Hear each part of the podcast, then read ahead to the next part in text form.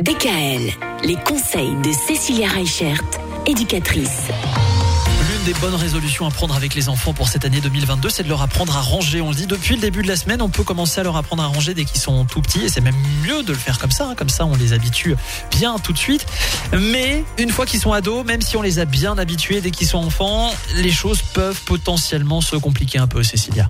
C'est ça, alors nos ados, euh, souvent, ils s'autorisent plusieurs libertés. On retrouve des chambres pas toujours rangées, avec des restes de nourriture. Ça devient vite un petit peu Bagdad. hein. La règle avec nos ados, c'est ils habitent quand même chez vous. Donc ils doivent suivre vos règles. Oui. On peut leur expliquer un petit peu euh, à la manière euh, qu'ils vont être un jour euh, bah, futurs locataires et qui vont aussi avoir un bail à respecter. Et dans le bail que vous leur proposez, ben, il peut y avoir des règles. Et ces règles-là, c'est par exemple le mercredi euh, et le samedi, euh, leurs chambres doivent être intégralement rangées. Parce que c'est des jours où ils ont le temps de ranger et que ben, ces jours-là, vous n'avez pas envie de trouver euh, le linge sale, les pots de yaourt vides dans la chambre et compagnie. Mais il faut l'imposer deux fois par semaine, vraiment? Mais je pense que c'est important de leur imposer un certain rythme parce que sinon, on le sait bien, avec nos ados, ils sont vite débordés.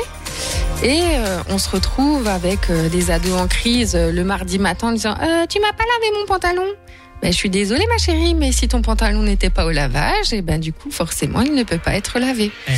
Donc ça évite les drames aussi hein, tout au long de la semaine. Entre les habits qu'ils ne trouvent pas, entre les chambres qui peuvent ressembler à un champ de bataille, ce genre de choses. Donc c'est vrai qu'à un moment donné, il faut qu'on leur explique que le fait de ne pas respecter leur espace, c'est aussi ne pas se respecter eux. Parce que du coup, ben, forcément, ils trouvent moins vite leurs affaires, ils trouvent moins vite ce qu'ils ont besoin, et donc ça crée des tensions supplémentaires. On peut leur laisser une certaine liberté à ces ados parce que c'est quand même leur chambre et leurs espaces.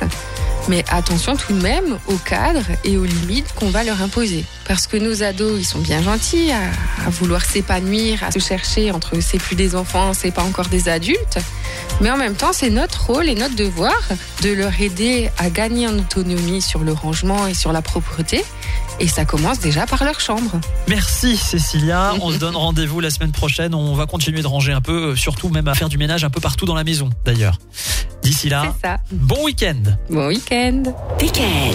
Retrouvez l'ensemble des conseils de DKL sur notre site internet et l'ensemble des plateformes de podcast.